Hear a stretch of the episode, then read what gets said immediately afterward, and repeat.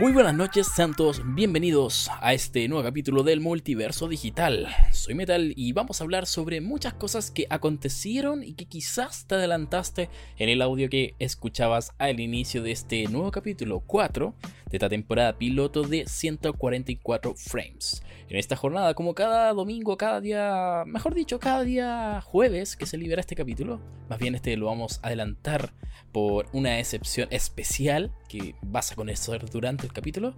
Em, vamos a darle primero la bienvenida a nuestros panelistas que nos van a estar acompañando durante el día de hoy. Primero que todo, señor Negros, ¿cómo está usted? Lo escucho muy bien hoy día. Sí, muy, muy, muy bien. Oye, pero ya no somos panelistas.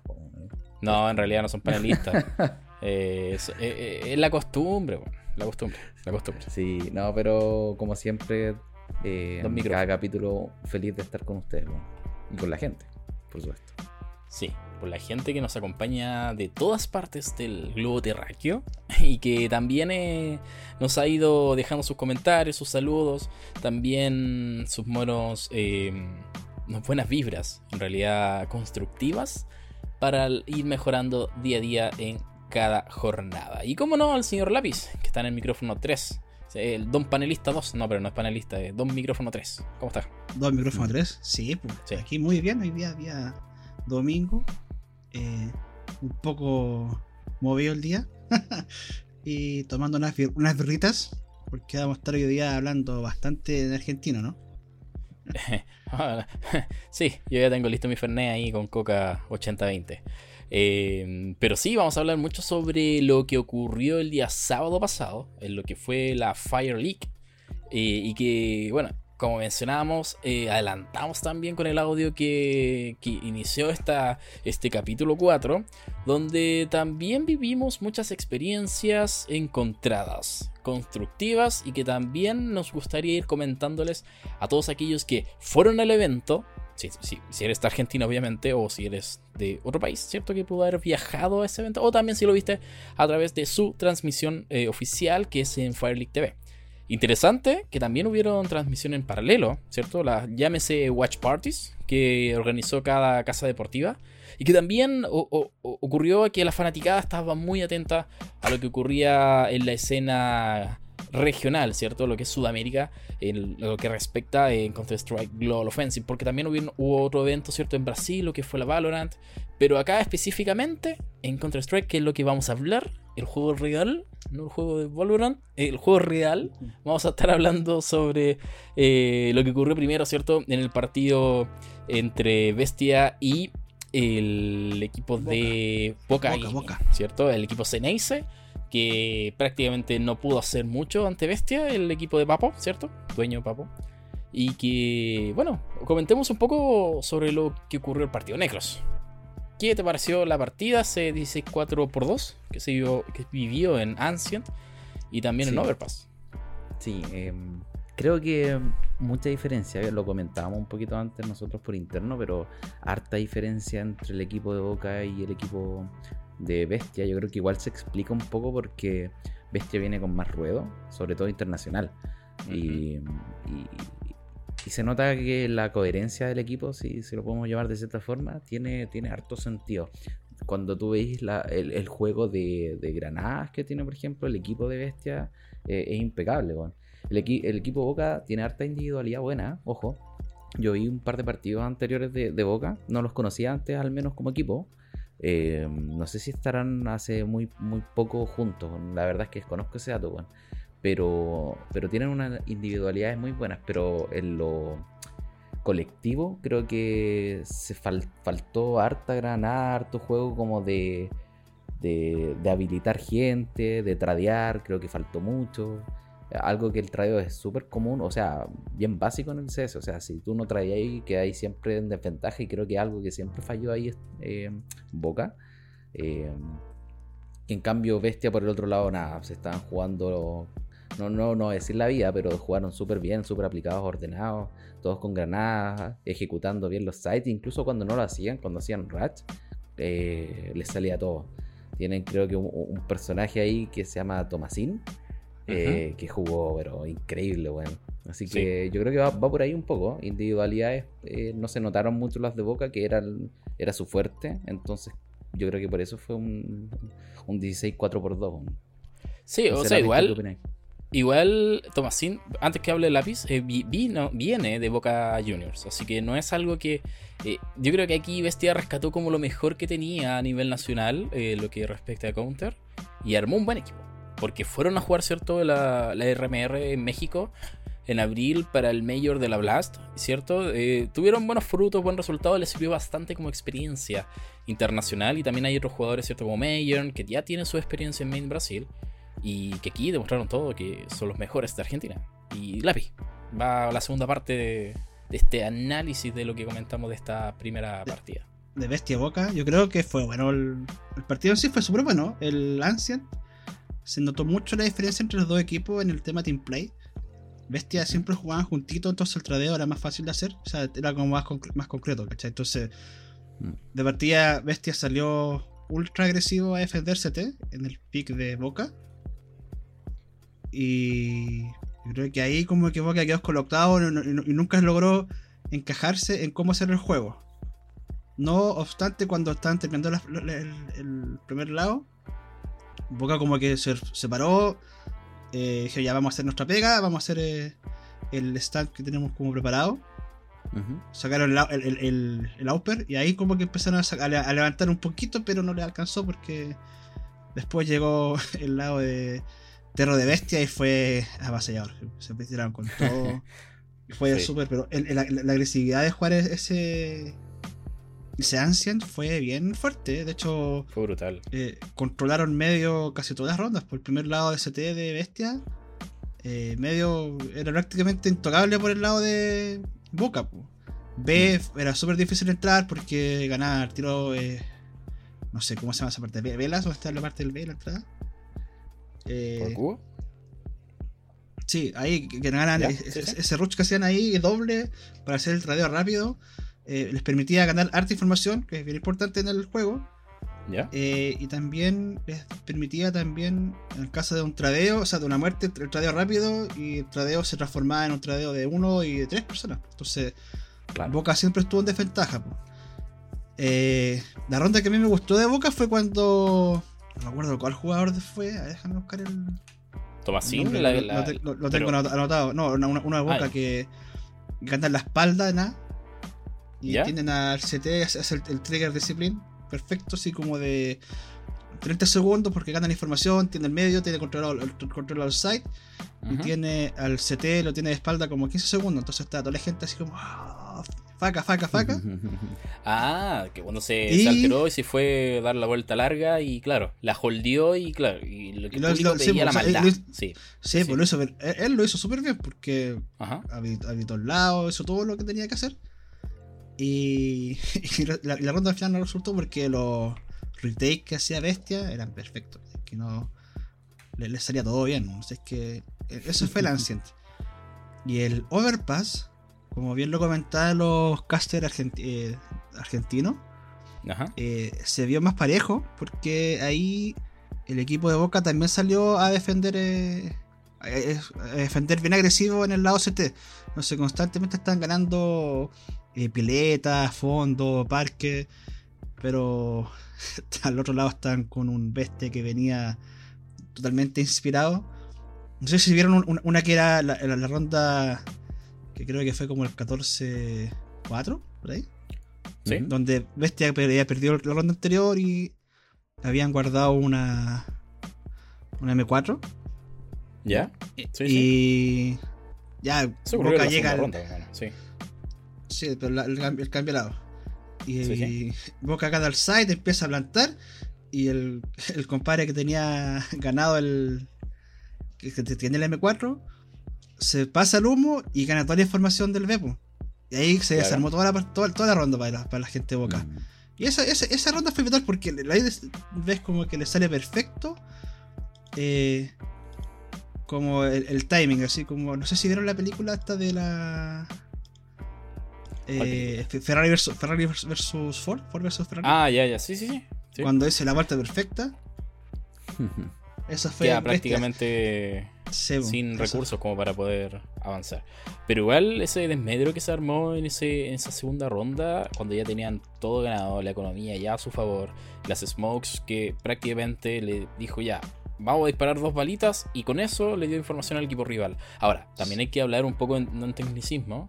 Retake significa retomar el sitio del B o de la o el sitio donde se planta la C4. Hay que recordar también que hay gente que no, no, no, es eh, no escucha, ¿cierto? O no ve partidas de Counter-Strike Global Offensive.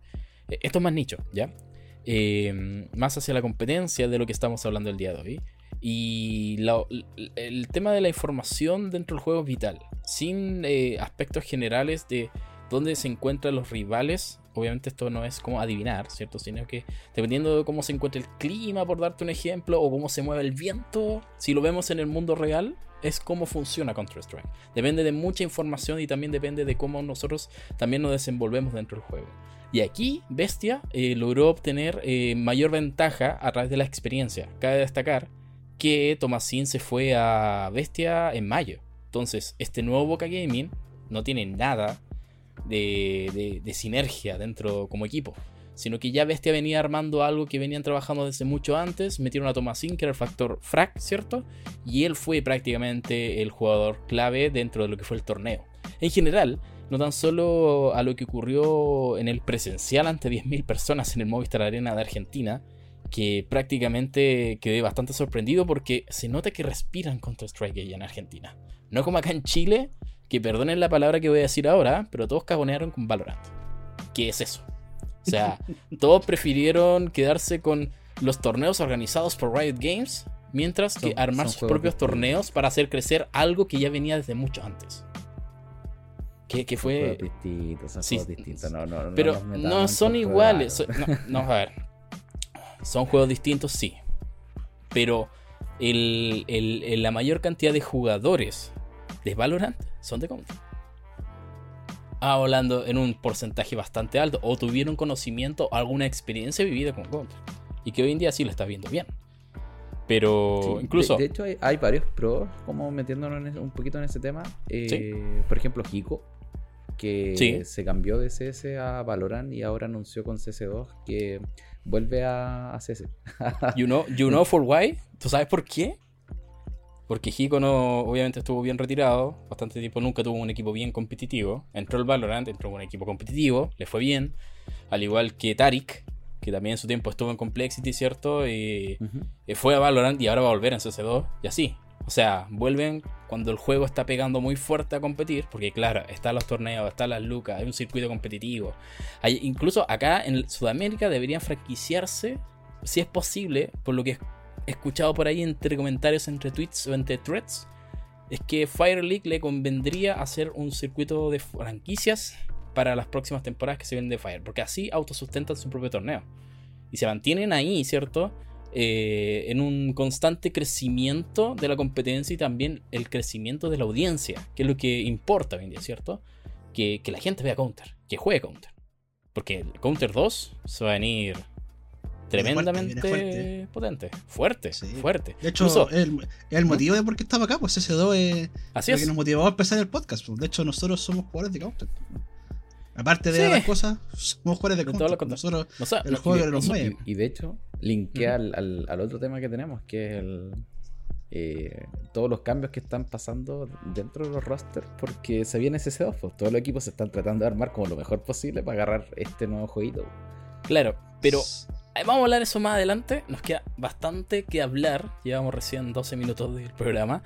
Hablemos sobre los aspectos técnicos. Después vamos a hablar sobre Nueseta y BP, ¿ya? Pero vamos a hablar con esta pequeña transición como de lo bueno, lo malo y lo feo de lo que fue Fire League eh, eh, global, o sea, las finales del lo que fue la Battle, lo que denominaron Battle Argentina. Solo el tema de sonido. No sé si ustedes escucharon el eco o la mala ecualización que se encontraba para la transmisión, ¿cierto? El rebote se generaba en el audio y no. Y tengo entendido que el delay también les afectó en la arena. No sé si ustedes tuvieron la misma percepción. Sí, o sea, igual era como. Eh, se escuchaba la bala segundos después de que hubiese disparado. Entonces, como que uno al tiro, como que te desencaja, así como pasó esto, fue eh, el disparo de otro jugador. Y ya Ajá. cuando viste que todas las transmisiones así, puta, ya hay que acostumbrarse nomás y Sí, mentalmente dejarte predispuesto para eso, ¿cachai? Pero igual, en sí, eh, los errores siempre pueden haber, ¿cachai? Siempre van a, Sí, pueden pasar eh, errores no forzados, temas técnicos, pero mira, la producción yo la encontré súper buena. De hecho, eh, 10.000 personas en un estadio de, para mostrar Counter Strike, y eran tres partidos. Era el partido de Bestia contra Boca, el, el show match de Baldu. De Baldo con Nico, sí. Sí, y después el partido como el estelar que era Virtus contra 9Z. Claro. Y eh, 10.000 personas no es fácil juntarlas. Acá, no, No, acá en Chile por lo menos no podemos... no- yo que sepa, Sí, nunca se se ha han juntado más de mil Sí, personas para se han Counter, juntado. ¿sí? se han jun- no, no para Counter, pero sí para otras competencias Sí, como pero para Counter. la yo te- te- evangelización de Riot Games, que fue League of Legends. Yo te hablo del counter, ¿cachai? Porque no Sí, sé, no, cuando, Counter. ¿Te acuerdas cuando fuimos al, al, al, primer eh, WCG Movistar Are- 2010? arena que hubo de. No, no. El Movistar Are- Arena de, de Riot cuando jugó KLG contra otros equipos. Sí, Pero cuando fue el nos desafío internacional. Que hubo, hubo varios eventos, sí. El desafío internacional Sí. fue uno. eh, después fue la final de la Copa Latinoamérica 2016, 17 creo, si no me equivoco. Y fueron como dos Movistar que se llenaron. Sí, no, yo, yo, yo fui a uno porque Necros me consiguió la prensa y entré, ¿cachai? Y fui a sacar fotos. y después hice, hice mi, mi reportaje en una época que yo estaba en nada. Lo aproveché porque estaba desocupado, ¿cachai? Era gratis. Y no, y de hecho yo no soy un, un- seguidor de LOL, no, jugué LOL, pero no soy un seguidor de LOL, no estoy al tanto de cuáles son los rosters, cómo se mueve y cuestiones así, ¿cachai? Ujú. Pero igual como que el modo estar lleno, todos viendo un- unos partidos de exhibición de LOL, igual era bueno, ¿cachai? Como que te emprendía. Sí. Pero en Counter no pasó eso tanto, ¿cachai? Porque, por ejemplo, la WSG del 2010, cuando Negro fue a competir con Rasgris, eh, yo me quedé de los dos partidos a verlos, ¿cachai? Completos, por los, los- los dos días. Y la final de .cl contra, no me acuerdo más, eh, Mister, Mr. R fue, no, sí. no- no estoy seguro. Cuando, Sí, fue el C- torneo de CL R, si no me Mr. equivoco. Sí, sí. sí, cuando Sir Dead se mandó el ninja de Fuse ese mágico que son tus dos. Ay, puta, yo me quedé viéndolo, pero éramos más de 50 viendo de público, ¿cachai? Y era harta emoción, era el último part- como el main, el main event, Ujú. y 50 personas viendo eso era muy poco. ¿Cachai? Es como que, igual- ahí como es que, igual tenéis que entender que. Sí, no, aparte, eh, es que el evento LSG no fue diseñado para un juego en específico o para lo que era conocido en ese tiempo como arena de esports, sino que eran más bien multigamings o juegos eh, casuales que querían transformarse en competencias para una final mundial en Corea o en China, dependiendo de dónde se haya realizado.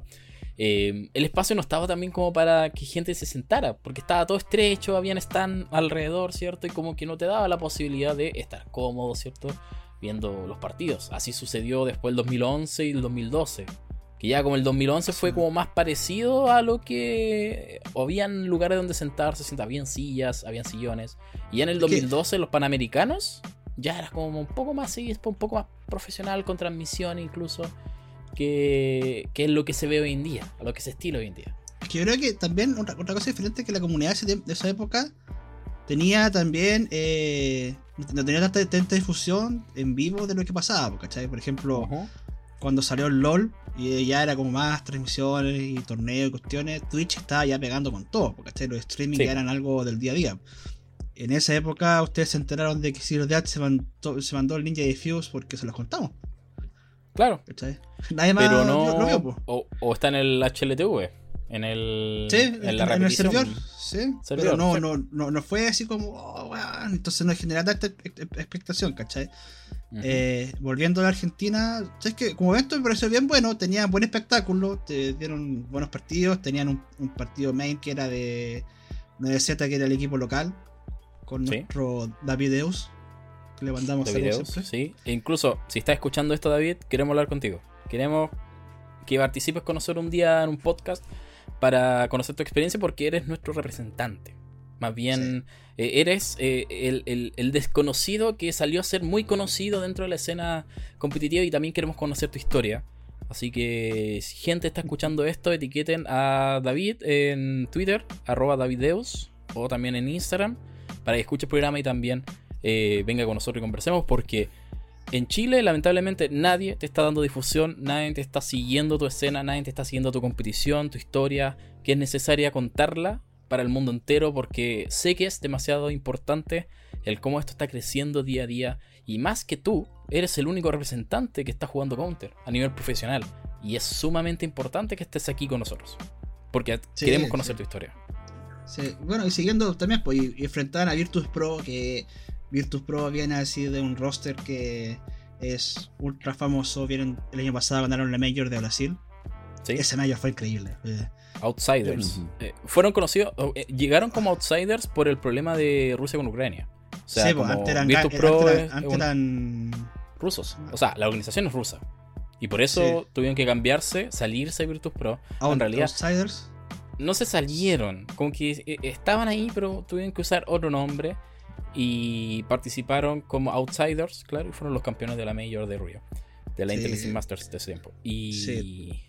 Yo, vi que el público en Argentina también respondió, ¿no? Al nivel de Brasil, porque eso está muerto el loco. Pero Argentina también, respondió, bien, respondió bien. Y me gustó que metieran su, su tema vocal, el tema de barra, los cánticos. Le dio el sabor argentino. Pues, uno, el de Argentina, sí, el, picanteo, ¿cachai? Le da el sabor especial al tema, ¿cachai? Eh, no, yo felicito a los chiquillos, temas técnicos, puta, se pueden mejorar, nadie. Hay muchas cosas que, incluso yo la noté, hay muchas cosas que mejorar. Mira, por ejemplo, los problemas sonidos son perfectibles. Se entiende una arena, primera vez que se hace en Counter a un nivel Movistar Arena ya, no tenían muchos conocimientos de los decibeles, cómo usar los, los retornos y así sucesivamente. Eh, que son perfectibles para futuros eventos. Eh, el tema de la introducción de Papo la encontré un buen arengazo inicial, pero muy largo. No sé si también lo percibieron de esa manera. Como que se estaba llevando el protagonismo en ese momento Papo. Eh, bueno, para todos muy importante. Y también era muy importante también el arengazo para su equipo. pero quizás también faltaba algo por parte de Boca. O sea, no sé, ya que estamos hablando de, del Ceneice, no sé, po, entrar con bombo, con una buena entrada, o algún jugador ejemplar de Boca Juniors dándole el arengazo, ¿cierto? Al equipo para que también diera lo suyo, ¿no? O sea, para que fuera un poco más equilibrado, aunque, supiéramos que iba a ganar Bestia. Yo creo que sí, ah, que obviamente todo es perfectible, pero yo creo que, al menos por mi lado, ustedes lo dijeron todo, pero yo solo solo como comentar que me gustaría que nosotros en Chile tuviésemos algo que fuese un cuarto de lo que fue allá, Un cuarto de la producción, un cuarto de todo. Sí. No, tenemos nada. Nada. Entonces, entonces, como criticar, me parece igual un poquito como puta, desde la, pobreza extrema, criticar el rico, ¿cachai? Es que la crítica eh, no es eh, destructiva, es constructiva. Tanto, aunque no, tengamos, también podemos opinar de acuerdo a lo que se hace. Sí, sí, sí. Entiendo el punto, pero puta, ojalá tener algo acá en Chile. Ojalá que alguien se mueva. Eh, Para eso estamos, po. hay que mover la cosa. Es que el tema es que no hay nadie que lo mueva. A eso voy. Eh, eh, un tema de, que, estuvimos comentando en Twitter con EF y con varios más, que el tema que acá en Chile se lo comió Valorant. Se lo comió a través de la evangelización de Riot Games donde ellos mismos organizaban sus propios torneos, mientras que nadie organizaba temas de counter. Entonces, acá, a diferencia de Argentina, existe ya una historia de por medio que va avanzando desde años, con Chaquenio, ¿cierto? Y todo su staff que en su tiempo era Pregan y The Gaming. Ahora, ellos están participando dentro de la productora de Fire para eh, generar este magno producto llamado Fire League. Y no es que estemos hablando desde la pobreza, sino que también hay que hablar en base al conocimiento y de cosas que también son perfectibles de acuerdo a errores que puedan darse o que intentaron también emular de acuerdo a otros eventos internacionales. Que es lo que siempre nosotros aspiramos, ¿cierto? Eh, eh, en todo sentido. Ya, el tema que acá en Chile la diferencia... ¿Ah? igual no, no, tenemos nada, ¿cachai? Como... Está bien, no tenemos nada. De hecho, por ejemplo, este, teníamos allá en, en, Argentina la Fire League, y acá en Chile teníamos el evento, unos torneos que hizo Plaza, que era. Sí, que, ponía, que pues, ponían de afiche. ponían, de afiche a una mina andando en karting como que era gamer. Entonces, como que, es, que también, es que también vamos a eso, que acá en Chile tiene mal mal pensado el estereotipo gamer o el tema de competición o no saben cómo vender el tema de los esports. No saben cómo, dónde meter las lucas necesariamente para un torneo o para una competencia con una final presencial. Porque también se, hace, se, dejan llevar por lo que las otras empresas o influencers, TikTokers, sorry que lo diga así, TikTokers se tratan de vender mal. Traten de crear un producto que solamente les, les levanta la imagen para los influencers, pero no intentan crear producto para los jugadores o hacer estrellas a los mismos participantes dentro de las competencias. Y son más importantes los influencers que las competencias en sí. Y por eso acá en Chile nunca ha funcionado bien el tema de, el, tema de las competiciones de videojuegos en general. Porque siempre tratan de imponerse siempre las lucas o aminorar los costos para que los productos crezcan, pero no crezcan las competencias. Entonces los productos los dejan a medias y dejan avanzando la cosa como si nada y dejan sin competencia nada. Y por eso eligieron, escogieron o prefirieron que League of Legends y Valorant crecieran porque la misma Riot Games era la que eh, ejecutaba los torneos y no una externa, como por ejemplo lo que pasa con Fire, que es una productora, es una agencia de publicidad que evolucionó para crear este producto de Fire League. ¿Ya? Mientras que acá en Chile no teníamos nada, a lo más FestiGame que hacía su Game Show Arena, anuales, que tenían planes y proyectos para hacer, pero que lamentablemente por recursos que ellos quisieron recortar nunca quisieron evolucionar ese proyecto. Y así otras productoras que también tuvieron la chance de hacerlo, pero tampoco tuvieron el apoyo de las marcas porque prefirieron siempre darle la, posibilidad a los influencers que les daban los números. Entonces, acá en Chile hay un tema netamente comercial y de cómo mover la marca o de cómo crear un producto para que se puedan eh, distinguir como un torneo o crear una competición de videojuegos. He ahí el tema. Y por eso ahora Movistar Game Club, ahí en Mall Plaza Espucio, chichín, no le estoy dando el dato, hacen competiciones y hacen como experiencias para los videojuegos. O Arena XP en Mall Plaza Oeste. Porque necesitamos arenas o lugares donde se puedan ejecutar competiciones. Y hay que tomar las riendas si no hay nadie tomando las riendas. Y si hacemos torneos, ¿por qué no? Hay que hacerlo. Si no, como dice Negros, estamos hablando de un circo pobre. O sea, nosotros mismos criticando de algo sin la, posibilidad de eh, crear algo propio. Y es mejor mirar para el lado, ver cómo lo hacen y hacerlo mejor o, un cuarto de mejor. Porque así se van construyendo las competiciones de marca y competiciones también de producto. Para hacer las cosas mejor. Y eso fue lo que pasó acá en Chile. Que nadie quiso tomar la rienda porque le daba paja. Tal cual. Porque era un torneo que nadie iba a ver. O porque era un torneo que no era masivo. Y me lo dijeron. Ese es el problema de, de, siempre en Chile hubo mucho ego del tema del, organizador, del, del, puta, el, que era dueño de la cuestión. siempre eran más conocidos, o se trataban de hacer más conocidos ellos que los que jugaban al final, que los equipos. Eh, y, también con incluso con los con los con el equipo caster, con el equipo como influencer, mucho, mucho, mucho ego, yo creo que al final terminó matando. Yo recuerdo, no voy, no voy a dar nombres, pero en algunos eventos eh, unas, unas páginas de noticias se entrevistaban a sí mismos. Yo creo que ese fue, eh, creo que es como el ejemplo más claro que yo tengo en la cabeza. Sí. Un equipo de noticias que en vez de eh, dar noticias del juego, dar noticias de las personas que estaban compitiendo, lo que sea, se estaban entrevistando entre ellos. Entonces, puta, weón, ¿de qué estamos hablando?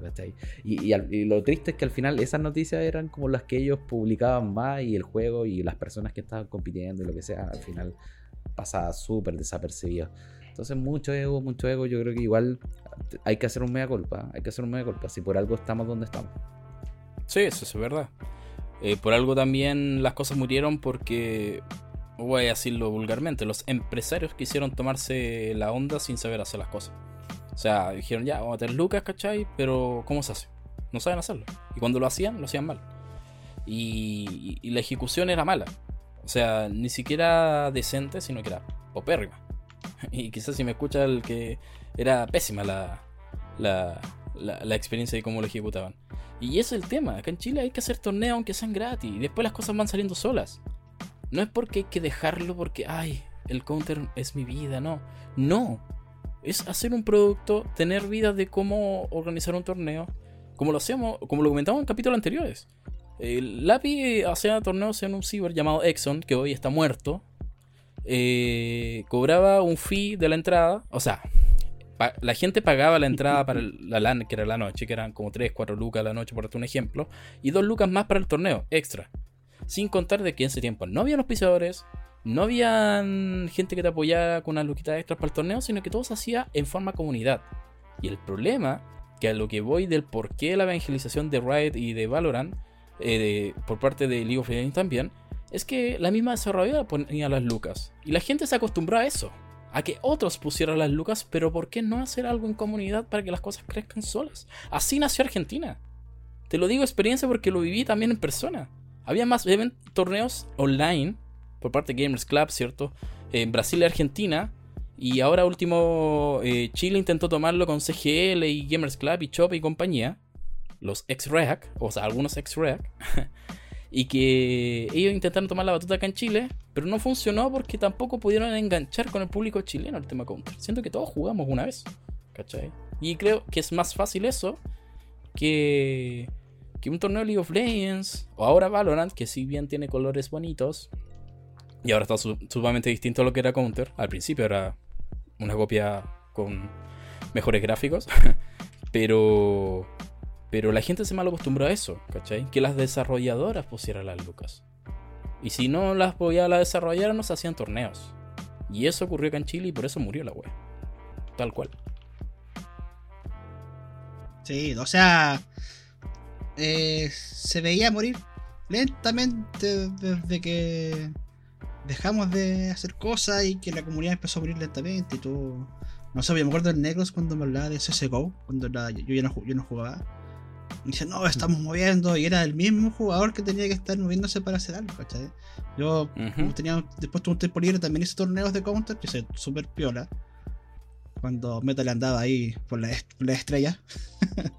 Eh, y también, pues llegaron eh, equipos, jugábamos, tuvimos, tuvimos harta difusión. De hecho, eh, logramos hacer más torneos, pero el tema es que la dedicación y el esfuerzo eh, uno no, vive de las gracias, ¿cachai? No, es el problema. Y, también lo que dice el metal, pues de que como que el gamer está en Chile eh, vendido así como para los niños que juegan Fortnite o los que juegan Valorant, que Valorant es el mismo forma de disparos de 1.6, pues entonces el que juega 1.6 puede jugar Valorant y ser pro. Sí, claro. Incluso eh, la, la, agencia de publicidad venden a un gamer como un jugador de Fortnite. Sí, sí, de hecho. Porque, claro, porque King, un jugador de 15, 16 años, triunfó en Estados Unidos jugando Fortnite y era argentino. Y pensaron que lo mismo era para el chileno. Pero son distintas culturas y también distintos eh, tipos de cómo adaptar el game. Sí.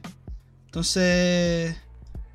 Yo pienso que, o sea, lo, que dice Necros igual es verdad. No hablemos desde la pobreza porque ¿Mm? hacer un, un, evento de 10.000 personas comparado con lo que tenemos acá ahora, que no es nada, eh, eh, es algo que sería como muy carraja hacerlo, pero sí que se puede como dar como a mencionar lo que es el metal, problemas como técnicos que se pueden trabajar. Sí, yo creo, Que, yo creo que la segunda versión o el próximo año, cuando se logra hacer, eh, les va a salir la raja, va a ser mejor, pues va a tener Capaz, que... hasta puedan traer un mayor argentino algún día.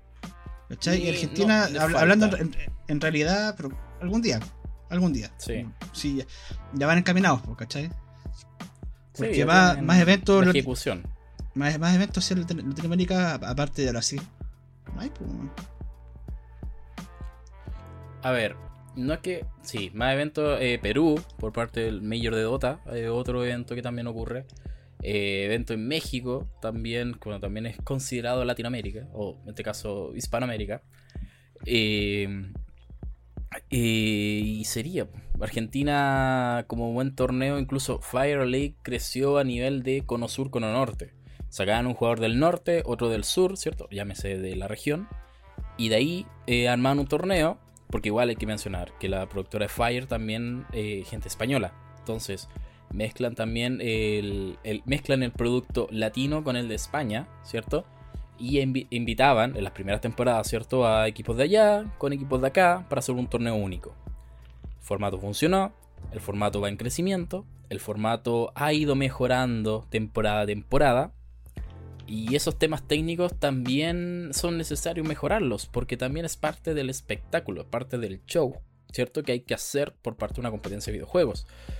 Y, y es necesario criticarlo, porque si no lo criticamos, tampoco eh, mejorarán o, también se van a quedar con los laureles. Mejor decir las cosas. No, no es un tema de hablar de psicopobre o de que, nosotros mirar desde la pobreza.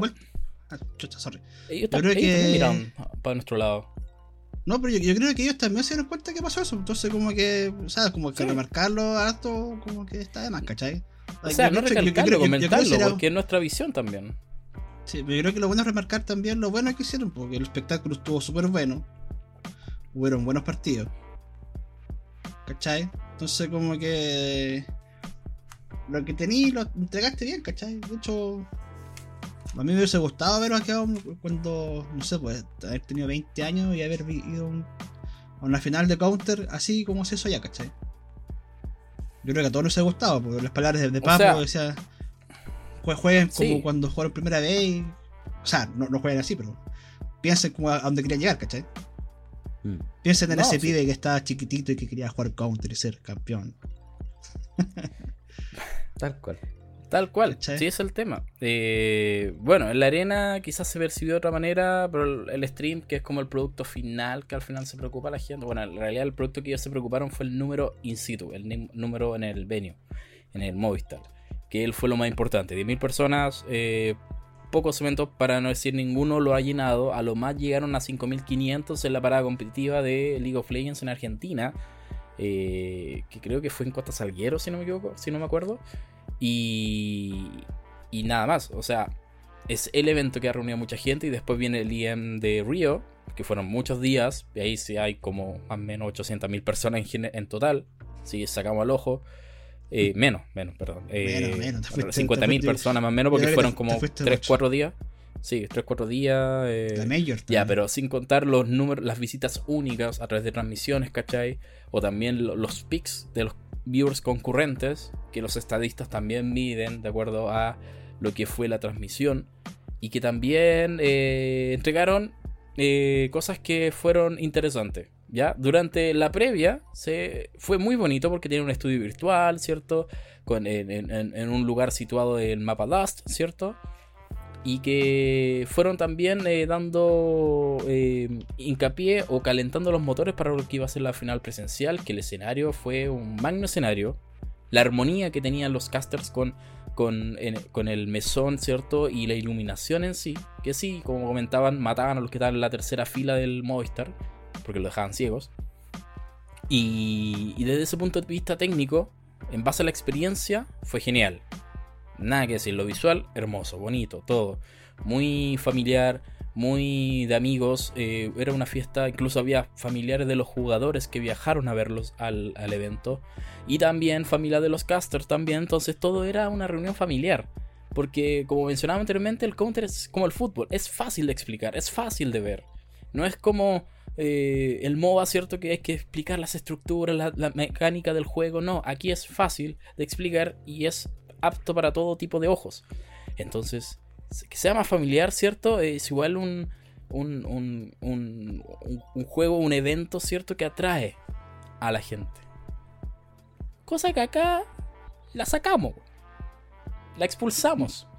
¿Cachai? Pues hay decir cosas bonitas. Teníamos incluso los jugadores. Incluso hay un chileno ahí. ¿Por qué no hay más David Deos? Hay más David Deos, pero no tienen la oportunidad de hacerlo, ¿cachai? Y acá en Chile deberíamos dársela. Sí, chao. Si tú querías jugar Counter y ser pro, mejor andate para Europa y inténtalo por allá porque acá no te va a resultar nada. es, cierto, como, es que ahí entramos también en un problema chileno, porque cualquier deporte que no sea el fútbol no, no, no puede surgir, uno tiene que buscarse eh, eh, buscarse por ellos mismos y no hay como una difusión en muchos temas de, de, los eventos que suceden, de las noticias. No sé, por la parte de deporte, noticias son 5 minutos y son fútbol y se acabó. Y, y, si, pasa, y si pasó algo más, corriendo lo tienes que decir, oye, no sé, eh, no sé, pues Joaquín Niman ganó. ¿Mm? Le dan media hora al fútbol y 5 minutos de noticias. No, ahora, ahora está peor todavía, ya no es nada. Ahora son noticias, son como hora y media. Es que el fútbol es malo en Chile, po. Eso es lo otro. Alentan algo malo. Que les va mal siempre. Hay otros deportes que les pueden también, mejor, ¿cachai? También, pero. Pero también vamos a que es lo más básico de explicar. El objetivo es que, como las reglas son pocas, bueno, eran más reglas, ¿cierto? Pero más fácil de explicar. En ese sentido, ¿cachai? Y eso es lo que tiene cuenta. Sí.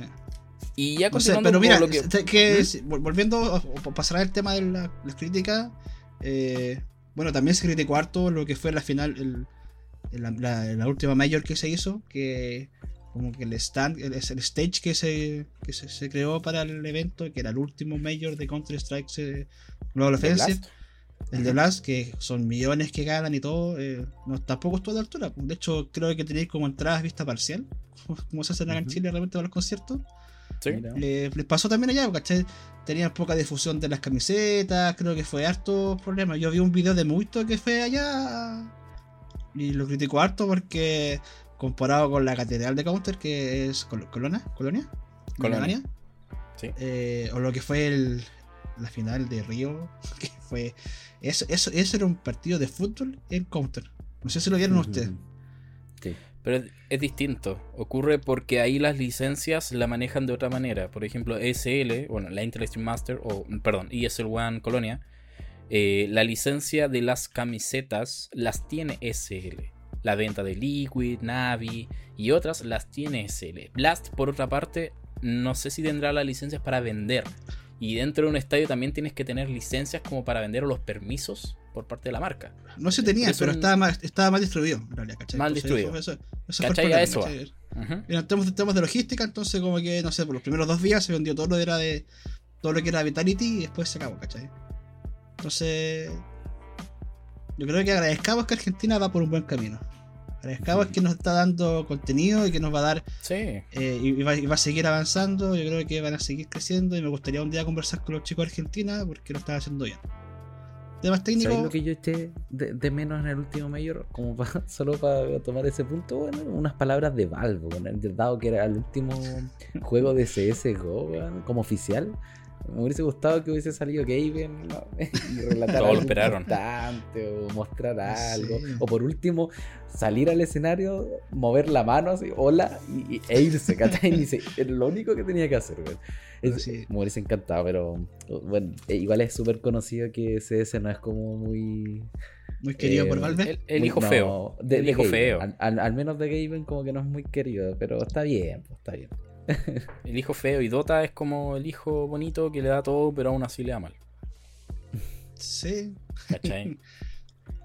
Es como la Universidad de Chile. Bueno, ahora lo está viendo bien. Pero. Eh, ¿Hacemos la pauta? Porque nos quedan Pauta, que pauta no tenemos, pues no existe pauta en este programa. La pauta ah, no, va a existir. no, sí existe. Se nos fue. Oye, se nos fue volando. porque, ah, cambiamos, un poco la, cambiamos un poco la pauta porque ya yo creo que tengo una duda. Porque tú tenías hartos amigos de Argentina, en otros países. ¿Es cuál de esa experiencia cuando te hacías amigos que no. Que no los veis nunca. No los veis nunca. De hecho, es verdad. por ejemplo, no sé, pues, con Negro nos hicimos amigos eh, en el servidor, pues jugando. Pues. ¿Cachai? O sea, hay mucha gente que uno se hace amigo así como. Por eh, ejemplo, el Metal es como que presentación oficial fue cuando lo conocimos en WCG. Pero el Metal yo lo cachaba por el foro. Y, creo que hablábamos por Messenger y jugábamos, ¿cachai? Messenger. Pero como que toda la comunidad de nosotros como que se movió así como haciéndose, amigos así, ¿cachai? No sé cómo fue tu experiencia con la gente de Argentina. ¿Tú tenías harto amigo allá? O sea, puta, no quiero hablar de mí, pero a ver, qué lata, qué lata. No hablar de mí. Oh. no, el tema de mi amigo es súper especial. O sea, eh, bueno, se lo está escuchando F, Giro, Clover, Kevin. Eh, también es venezolano. Enoquiano. Eh, bueno, Valky también trabajé con él. Eh, gente de Local Strike. Gente que también hoy día participa en Fire. todo el mundo digital.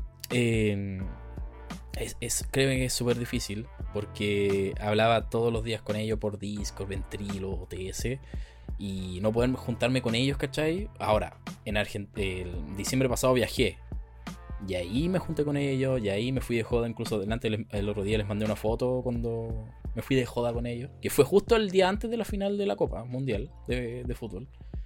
Y estaba Ah, toda la energía, ¿cierto? De, de- de calentando el aire, de la final de Argentina y todo eso.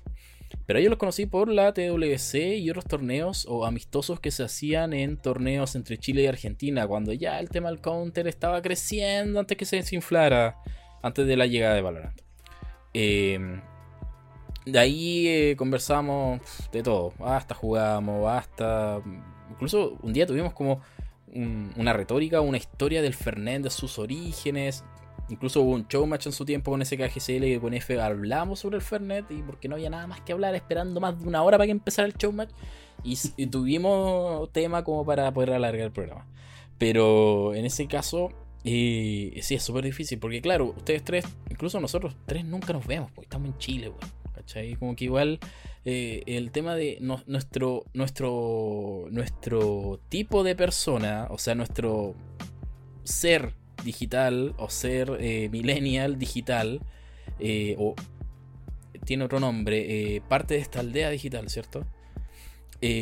Nos, nos conecta de una forma muy particular porque no nos vemos físicamente, pero sí nos podemos escuchar y ver dentro de todo eso. Y, créeme que yo quería viajar a Argentina, pero estaba muy caro el pasaje. Incluso a ustedes les pregunté si querían viajar conmigo y ya nos conseguimos entrar. Pero eh, fue todo muy fortuito y me hubiese en- encantado haber estado ahí, como para haberlo visto en in situ el evento y también dándole el apoyo a los chicos. Porque Clover, por ejemplo, él es, eh, trabaja en Bestia, es el. eh, trabajan junto con Papo, ¿cierto? Y desde Mar del Plata ellos castean o muestran las partidas como lo hace Frank Caster con 9Z. A- al igual. Eh, por ejemplo, F es parte del talento también de Fire y también uno de los productores que trabaja en True Fire.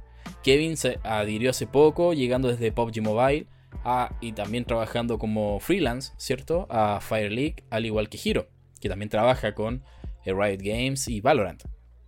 Entonces ellos están teniendo un, terreno, un, perraje constante, un movimiento constante de las competencias que ocurren en la región. Y han visto esta transición de, de una escena a otra. O sea, las diferencias que existen en recursos. Porque PUBG Mobile, por ejemplo, el dinero lo mueve Tencent. Y que es lo mismo que Riot Games. Porque Tencent es como la empresa madre. Y Riot Games es una de las empresas paraguas, ¿cierto? Que tiene Riot Games. Y, también ve eso, ¿cachai? Y, y de ahí, en ese caso, eh, Counter, que es como independiente. Como que es una isla. Es una- un terreno desconocido para todos. Porque el que agarra Counter es como que ya una productora recién tomó para hacer un evento de Counter. No obstante, lo otro que son las publishers o los, las desarrolladoras que hacen sus propios eventos para que las productoras las liciten y después las trabajen. Esa es la Oye. diferencia, por eso acá no... ¿Y, y qué diría el metal de, no sé, 13, 12 años que estaba jugando Counter y, y ve al metal de ahora que tiene su amigo argentino y que tiene pues, la posibilidad de viajar y que está metido tan metido en el tema de, No estoy metido Eh, porque estoy retirado. de gaming? Pero- O sea, que estuvo, estuvo metido en gaming. ¿Qué, qué, qué- qué hubiese Eh, pensado que ese niño estudiara. metal? que estudiara. No, no, eh, que, que lograra hacer las cosas el, el triple de pasión, el triple esfuerzo, porque si dejase uno caer la cosa por más mínimo, la cosa se la lleva al río. Y así pasó. Me dejé estar un rato y la cosa se la llevó y voló. Porque me puse a hacer otras cosas, no era tan rentable, me puse a trabajar.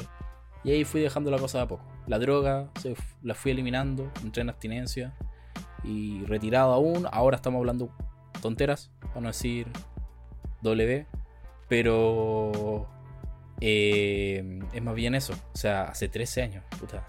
Hace 13 años venía saliendo cuarto. bro. No, el niño, el metal de 13 años, no hace 13 años. Ah, de 13 años. Sí. De 13 años, sí, en octavo. Uh, muchas cosas. Que estudiara y que no repitiera tercero. no, eh, son muchas cosas porque claro, eh, cuando somos niños no, no vemos esos riesgos de lo que puede ocurrir más adelante. Ahora,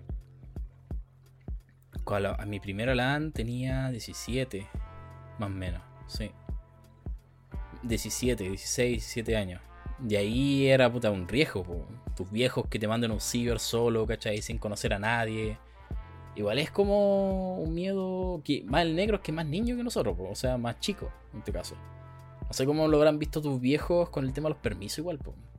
Mira que negro no te dejaba hablar mucho día. no, tranqui. Eh, no, yo creo que mis viejos siempre han confiado en mí. Bueno, sabían más o menos con quién me juntaba. Igual les contaba de la gente que jugaba siempre. Hubo siempre muy buena relación, entonces como que no había problema. Además conocían casi a casi toda la gente. Las trataba de invitar a la casa al menos una vez. De hecho, Lápiz fue a mi casa en algún minuto. Eh, por lo mismo. Eh, pero sí, yo empecé más o menos temprano, a temprano, a temprana edad, como a los 14, si no me equivoco, 13 años, 14 años, eh, ir a, los ciber y a las competencias. De hecho, creo que con 16 ya estaba en terreo siendo admin, si no me equivoco. Entonces empecé bien temprano a todo eh, y, no fue extraño el tema de los permisos yo te diría que se fue dando como súper natural. Eh, yo creo que lo más complicado eran las lanes que duraban toda la noche. Eso era un poquito más complicado, pero mi viejo me iba a dejar con, todas las cosillitas, con el teclado, con el mouse. Eh, y después me iba a buscar temprano, así que no, nunca hubo tanto, tanto problema. Sí, igual era como ya, si te asaltaban, dije que el flight de ese tiempo decir, ¿qué va a hacer con esta weá? ¿qué, ¿Qué voy a hacer con un teclado y un mouse? No la van a vender porque, bueno, el X7 igual costaba como 16 lucas, me acuerdo. Eh, pero, por ejemplo, hoy en día, hoy en día veo gente usando Razer, ¿cómo se llama estos audífonos? Que son los negros, sí, bien redondos. La gente lo usa igual, ¿cachai? Ni ahí por la vida, o sea, lo usa y bacán. Pero incluso el lápiz una vez le robaron un audífono Bluetooth en la calle. sí, fue el asalto de la vida. El asalto. Y en realidad era como el, recién el boom de los audífonos inalámbricos. Sí, pues estaban resucitando los Bluetooth y fue. Era los audífonos de la Francisca, de hermana. No.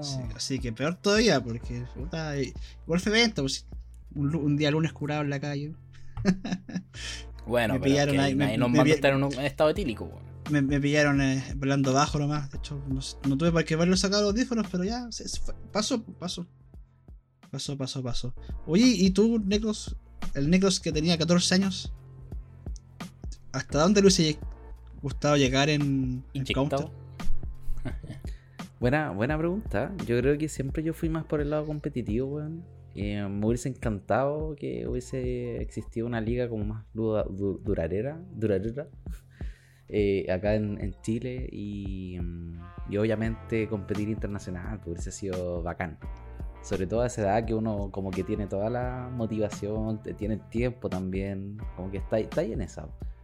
Eh, me hubiese encantado eso, haber como sido más profesional, ¿cachai? Pese a que uno lo intentó eh, y llegó hasta donde llegó nomás, ¿cachai? Pero me hubiese encantado ser un poquito más profesional, Oye, hablando profesional, había harto potencial en, distintas personas, eh, que se desaprovechó. Por el tiempo, porque no había tanto apoyo, por las circunstancias, tuvimos Metal, dijiste que tuviste que trabajar y te, desenfocaste un poco de lo que era tu gol en ese tiempo. Tú también, lápiz, lo intentaste todo, me acuerdo, hiciste página, hiciste liga, hiciste de todo y al final la vida te saca de ese foco. Quizás si hubiese sido un poquito más con, más apoyo, estaríamos contando otras historias, los tres. Sí, incluso lo único que tuvimos como lo más cerca al competitivo fue Liga Samsung y Copa Gamer. Y hasta ahí nomás, ¿cachai? Pero era así como onda. Eh, hagámoslo porque nos encanta Counter, ¿cachai? Porque es nuestra alma, pero que no había otro apoyo, ¿cachai? Como que era lo que. Incluso yo creo que ahí te pusiste a estudiar duro Necros en ese tiempo. Por eso no jugaste más, pues. Sí, o sea, yo entré obviamente en la universidad, como yo creo que casi todos los que jugaron acá, todos, casi todos entraron en la, universidad y ya ahí obviamente las prioridades cambian. Empezáis con ya pololas. Sí, empezáis con pololas, con parejas, eh, y ya estáis con la mente como 25% en el juego, y si es que muchos se retiran ya, ¿cachai? Y los que quedan ya no le dan tanto tiempo, entonces como que ya es mucho más casual, ya no es tan hardcore como antes. Claro. Oye, ¿y tú, y tú la weón? A, a, tu bebé de, de 14, ¿qué le dirías, weón? Al primero que llegó. Eh... Está la del modem de 56 kilos, ¿no? No, no. O sea, a mí me hubiese gustado haber llegado lejos a un counter. De hecho, haber llegado así como yo me metí como en el, en el mundillo de los, de los pros, pero no era de los pros, pues era como el amigo de los pros, ¿cachai? Entonces como que me hubiese gustado así como estar metido ahí, eh, compitiendo, llegando a finales. Pero yo creo que lo que me faltó más fue como organizarme, ¿cachai? Para no tener conflictos con el resto de, los de mis deberes. Y eso fue, fue, lo que me mató como el sueño del jugador de Counter. En el lado así como competitivo. Eh, o sea, es que yo creo que le, le, puedo haber seguido dando, ¿cachai? Porque eh, el tiempo me lo podía armar. Eh, tenía la motivación, todo, pero no el, apoyo me faltaba, ¿cachai? Como que me faltaba un partner, así como, vamos, si vamos los dos, vamos, vamos, vamos, ¿cachai? Eso fue lo que me. Como que me mató porque al final yo me fui quedando solo. Eh, mi grupo de, de. de confianza para el tema de torneo y cosas así.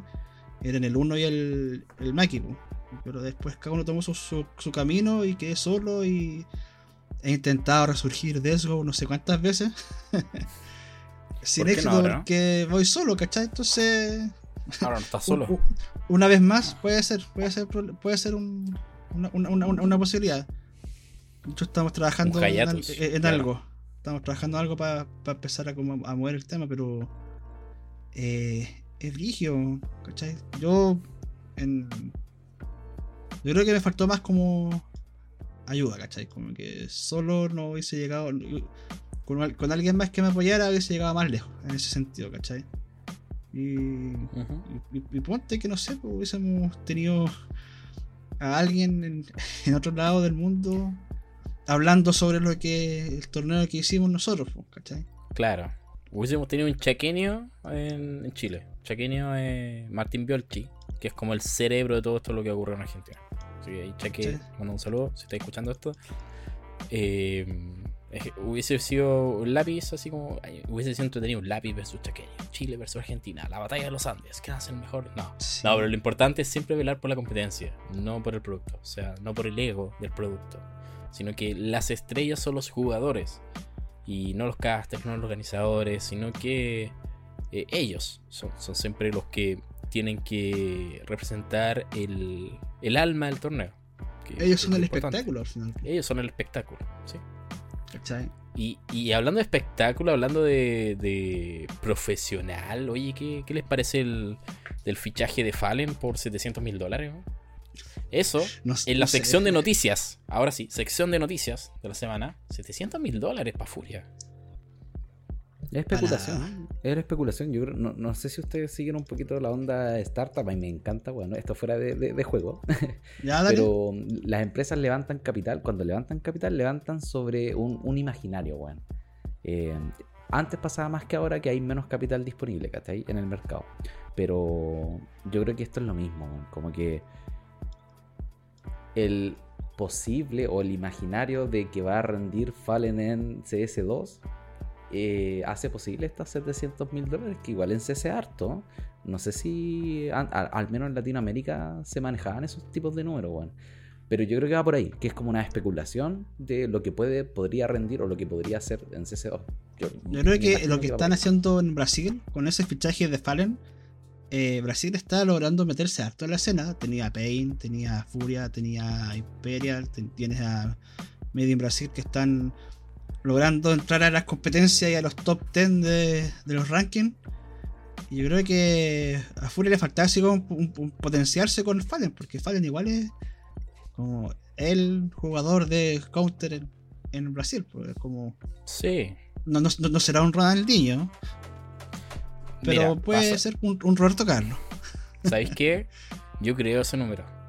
Porque, por ejemplo, un jugador británico eh, Smuya, no sé si algunos escucharán ahora, fue fichado con un buen contrato por tres años. Eh, por 200, no, más de 250 mil dólares, eran más, eran como entre 300 y 500 mil dólares. Pero era un contrato a largo término, porque hay un sueldo de por medio. Y Fallen, por su historia, lo vale. Uno, por su historia. Dos, por marketeo. Tres, por su empresa Fallen. Y también, como lo comentábamos antes de la, de la grabación del capítulo, no me extrañaría que se esté volviendo de moda esto del fichaje y además añadir acciones de la, em, de la compañía donde va a trabajar. Caso Messi con el Inter de Miami, por ejemplo, para que la gente se interiorice más de lo que estamos hablando. Eh, porque Fallen es un buen hombre de negocios, un businessman. Hay que decirlo, es el cerebro o el, el, que le enseñó a todo Brasil a cómo funcionar en conjunto con Gaules. Entonces, Brasil, para inyectar un poco más la escena competitiva que estaba yendo a pique y que no estaba siendo tan tan buena, sino que ya con Furia estaba empezando a retomar un poco el camino, eh, con, con Fallen el batacazo final. Listo. Eh, tenemos que dar una noticia potente porque esto ya no es algo que recurre a algo tan casual, sino que esto ya empieza a ser más recurrente, más competitivo y hay que generar un poco más de visión para lo próximo que se viene, que es Counter-Strike 2, que es la Rostermania. Este cambio, este, esta ejecución de cambios de rosters o eh, armar equipos poderosos, super millonarios incluso podríamos decir, que, son, que esto igual las ganancias o el retorno lo van a tener con base a, a los piciadores, ¿cierto? La participación en torneos, o... Sí. Oye, pero es, raro porque tenía... ¿Ah? Eh, ya, eh, es raro porque tienes, por ejemplo, en Brasil que se está inyectando dinero, se está haciendo fichaje eh, ultra caro. el tema. Y en, tenía por un lado Heroic y Face que están reduciéndose en el tema financiero, entonces como que el tema es que no hay ganancia. no hay ganancia. el tema es que a lo que iba Necros. Es verdad, sí, existe un, tema de las startups, ¿cierto? Que empiezan a levantar capital como para inyectar y motivar a los futuros inversores diciendo que ya, aquí vamos a generar un producto que el cual sí va a ser prometedor y todo, pero al final no termina funcionando de forma satisfactoria. Ahora, Face es un equipo que ha tenido historia larga, muy larga desde Call of Duty, ¿cierto? Hasta un equipo de PUBG, e incluso ahora en Counter-Strike que tiene una historia y una fanática detrás. Que obviamente es todo un tipo de método de negocio que va no tan solo en vender equipos, sino que también la indumentaria, eh, merchandising y todo el tema marketeo que hay de por medio. Entonces, acá en Brasil lo que quieren intentar es levantar nuevamente el tema del marketeo que vuelva a las competencias de Counter-Strike, porque si bien SL con la League o CBCS y un montón de circuitos competitivos que existen en Brasil, eh, moviendo el dinero eh, constantemente, como el caso del Santos, cierto que en su tiempo compró el Dexterity, o el Flamengo que hoy en día también está compitiendo dentro del Counter-Strike, y así un sinfín de inversores que están ingresando al mundo porque ven esto como una oportunidad de negocio. Una, oportunidad de lavar, no lavar dinero, pero sí, en este caso de mover dinero para poder atraer a nuevos inversionistas, un nuevo mercado que va creciendo. No es como las criptomonedas, que esa cuestión es volátil. Mientras que acá es como que del producto después puedes crear más torneos y juntar a tu equipo de inversores, mover su dinero dentro del mismo torneo. Es como esa es prácticamente la, la estrategia. Y 700 mil dólares, créeme que igual es como sería de los más altos precios que hay en el mercado, pero que también podría dar la chance a revalorizar lo que cuestan los otros jugadores. Ejemplo Simple, Alexip ahora que está en Navi, o algunos otros viejos que están en competencia, Freiberg, ¿cierto? Y así, sucesivamente. Le da la oportunidad de revalorizarse.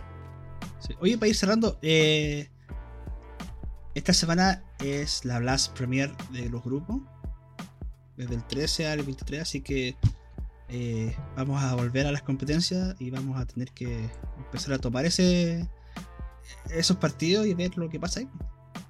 Excelente. Yo creo que la sección que viene ahora va a ser noticias de Counter. Volvemos a lo nuestro. Eso va a ser. Volvemos a las raíces. Volvemos a las raíces. Back to. volver al futuro. No, en realidad es volver a lo que nos gustaba ver. Counter. Como antes, como lo veíamos en la tele con esa primera transmisión que se hizo de la E-League. ahí como que empezó a retomar un poco el, el, público counteriano, ¿cierto? Pero va a estar entretenido, va a jugar Vitality, Evil Genesis, Ninja sin Pijamas, Complexity. Eh, en el grupo A, en el grupo B va a estar Heroic, Big, Natus Vincere, Astralis y en el grupo C va a estar Face OG G2 y Liquid. Así que van a ver igual equipos AAA jugando. Excelente. Bonito, bonito, bonito torneo. 177 mil dólares a repartir. Sí, hartas lucas no, medio. Sí. Y a eso voy. Seis torneos grandes, mis lucas o mis jugadores que cuestan mucho van a estar moviéndose dentro de todo ese dinero. Y así va a haber un, revenue o un retorno de acuerdo a lo que después puedan ofrecer a las marcas, de acuerdo a los contratos millonarios, ¿cierto? Con los pisadores, para que también puedan financiar eh, a los jugadores. Eso es más bien eso, cómo se mueven las lucas. Sí. Y desde el punto de vista de negocios negros, ¿cómo lo ves? Ya ha mencionado un poco el tema de la startup, pero ya. Yo, creo que lo, que lo quiero tratar en, otro programa porque es bien interesante. Eh, se supone que están perdiendo plata. No voy a alargar mucho más el tema, pero para tratarlo en otro. Pero se supone que todas las organizaciones están perdiendo plata. Y me gustaría investigarlo un poquito más en detalle y ahí lo, se los traigo como tema. ¿Les parece? ¿Bacán? Sí, buena, buena. ¿Ven? Hay temas, hay secciones. no, era, un fake news nomás que les tiré que en este programa no hay secciones, sino que para todo forma lineal. No, si van a haber secciones, les vamos a traer más cositas, les vamos a traer más noticias, más invitados, eh, jugadores, eh, si es posible también gente del negocio, gente del, del business esport, ah, como le decían algunos ahí por LinkedIn. Pero sí, va a venir recargado de cositas. Recuerden siempre compartir el stream. El stream, la costumbre. el stream. No lo hemos querido hacer en Sí, pero es que también la gente perdería, perdería la novedad del capítulo podcast. Por eso no va a hacer un stream. ¿Cachai? Mm. O podríamos hacer el stream del podcast también, como mismo. Pero aquí nos faltaría negros con cámara. Le ponemos una, una, foto. Le ponemos una foto de, de él ahí con su pijama. De, de Kigurumi. Así que eso. Eh, bueno, nenes, eh, para cerrar, eh, rápido, corto, preciso. ¿Qué les pareció nuestra IPP? Virtus Pro. ¿Cómo partió? ¿Era, ¿Era el partido que tenía que haber llegado o tenía que haber sido otro equipo como para dar más show? Yo hubiese esperado un Brasil-Argentina. Hubiese dado más. Es que no se iba a dar porque. Hubiese dado más sabor. Sí, no, sí, pero era, era, le daba sabor. Eh, VP, no, VP bien. VP juega súper bien. venían con su nuevo fichaje de Mir que llegó a reemplazar al, niño que se lesionó, no me acuerdo el nombre. Norberto. Norberto. Sí, Norberto, sí.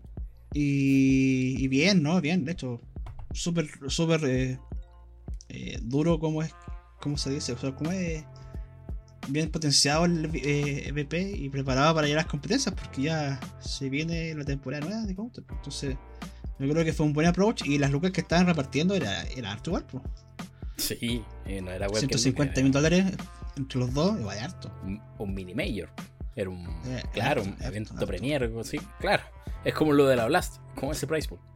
Sí. Eh, era el Lucas. Buenas vacas. bien bueno. ¿Y tú? ¿Y tú, negros? Jugar contra BP siempre es bonito, Siempre bonito. Es como el sueño del pibe, weón. Haber jugado contra BP, yo creo que a mí me hubiese encantado, jugar contra un equipo. Así que nada, todo el partido, el resultado yo creo que igual era esperable, pero pero pero pero bonito, bonito. Y como dicen ustedes, pues las lucas no estaban malas, O sea, si te hubiese quedado un tiempo jugando más, hubiese jugado Force of Nature contra BP. O sea, el Chile versus Polonia. Ahí en la WSG del 2000. Un sueño. 2016, creo que fue por ahí. Sí, ese, ese fue el sueño. El chiquillo me contaron cuando jugaron contra ellos. Fue como, wow, ya, pero eso lo vamos a comentar en otro programa para que también hable un poco de la historia de los equipos que han trascendido en Chile y cómo flaquearon y se fueron ah, dividiendo hacia otros caminos. Así que eso, niños, ¿tienen algunas palabras finales, Don Lápiz? Sí, ya no es eh, Mister, es Don Lápiz. Don Lápiz, vamos, ya, le da, Don Lápiz. Eh, bueno, eh, primero felicitar a la gente de Fire League fue muy buen evento, me gustó lo que están haciendo, me gusta lo que están logrando. Eh, vamos a ver ahora lo que pasa en Barcelona. Y saludos amigos, a, a, la Ale que me está esperando ahí. Eh, un saludo en particular a, a Milan Tatu, un amigo que me está, que está escuchando el, podcast y que eh, le gustó harto, así que muchas gracias por los comentarios. Así que eso, eso, gustó muy buen capítulo. Me gustó. Pues sigamos con las raíces y, yo creo que sería bueno también introducir a la gente que no es de counter. ¿Sí? A empezar a conocer el counter. Entonces hacer como el link. Oye, pasa esto, se hace esto. ¿Cachai? Empezar a contagiar el, amor por el counter. Y simplificar el lenguaje, porque también no se familiarizan aún. Incluso deberíamos poner como tips grabados, a cápsulas, a que digan que es un retake. ¿Cachai? Y así, después más adelante lo, vamos Cuando sea VOD cast, eh, podcast, cuando sea audible más, eh, pero más adelante lo vamos a hablar de eso. Don Negros, Don Negrósico, cuénteme. Em, yo creo que se vienen cosas bien interesantes, eh, se vienen secciones. Lo más probable en los siguientes capítulos queremos ahí tratar hartos temas que, que tenemos ahí pendientes. Em, así que nada, pues que nos sigan escuchando, nos sigan recomendando. Eh, y nos sigan dando harto feedback, siempre es súper importante que estamos aprendiendo. Eh, y nada, un gusto siempre hablar con ustedes, chiquillos, nos conocemos hace mil años y, y, siempre es bonito estar juntos. Sí, y si nos agarramos como si nos escucháramos gelados, es normal, siempre lo hacemos, hasta cuando jugamos lo hacemos igual. Pero también palabras finales que eh, felicitaciones a la gente de Fire League, muy bonito el evento. Eh, muy bonito los espectáculos que dieron en los tres partidos. El de Baldo con Nico fue como quedé descolocado, pero sí, funcionó. Fue bonito verlo en transmisión. Y, la gente de, la hinchada argentina que nunca falla, que en realidad eh, llenar un estadio, 10.000 personas, oliendo counter, viviendo counter, respirando counter, fue prácticamente la, la esencia que todos tuvimos alguna vez y que todos deseamos continuar en este mundo digital antes que caigan. No, no, en realidad antes que nos moramos. No, pero en verdad, eh, muy bonito el evento. Esperemos que sigan así. En Barcelona va a estar muy bonito ese torneo. Fanatic, eh, Virtus, eh, equipos que nunca pensábamos que algún latinoamericano o sudamericano iba a jugar ahí. Así que va a ser bacán verlos eh, una vez más reviviendo nuevas épocas, como cuando Chile jugaba la GameCube o cuando Chile jugó la Code en Perú. Esta vez eh, va a estar toda Latinoamérica apoyándolos, tanto a David como 9Z, como al equipo de Bestia, Meyer y compañía. Un bonito torneo fue lo que se dio durante el fin de semana. Y sigan así, vamos adelante. las críticas constructivas eh, son normales, el tema del sonido, eso puede ocurrir para una transmisión final, pero eso se da con el avance que han tenido desde el primer torneo organizado. Así que muchas gracias a todas las personas que nos han escuchado durante este cuarto capítulo. Me habrán escuchado un poco enojado, pero no, es la verdad de lo que ocurre acá en Chile y da rabia, da pena, pero son cosas normales del negocio que esperemos que lo retome gente capacitada y que lo sepa hacer de buena manera.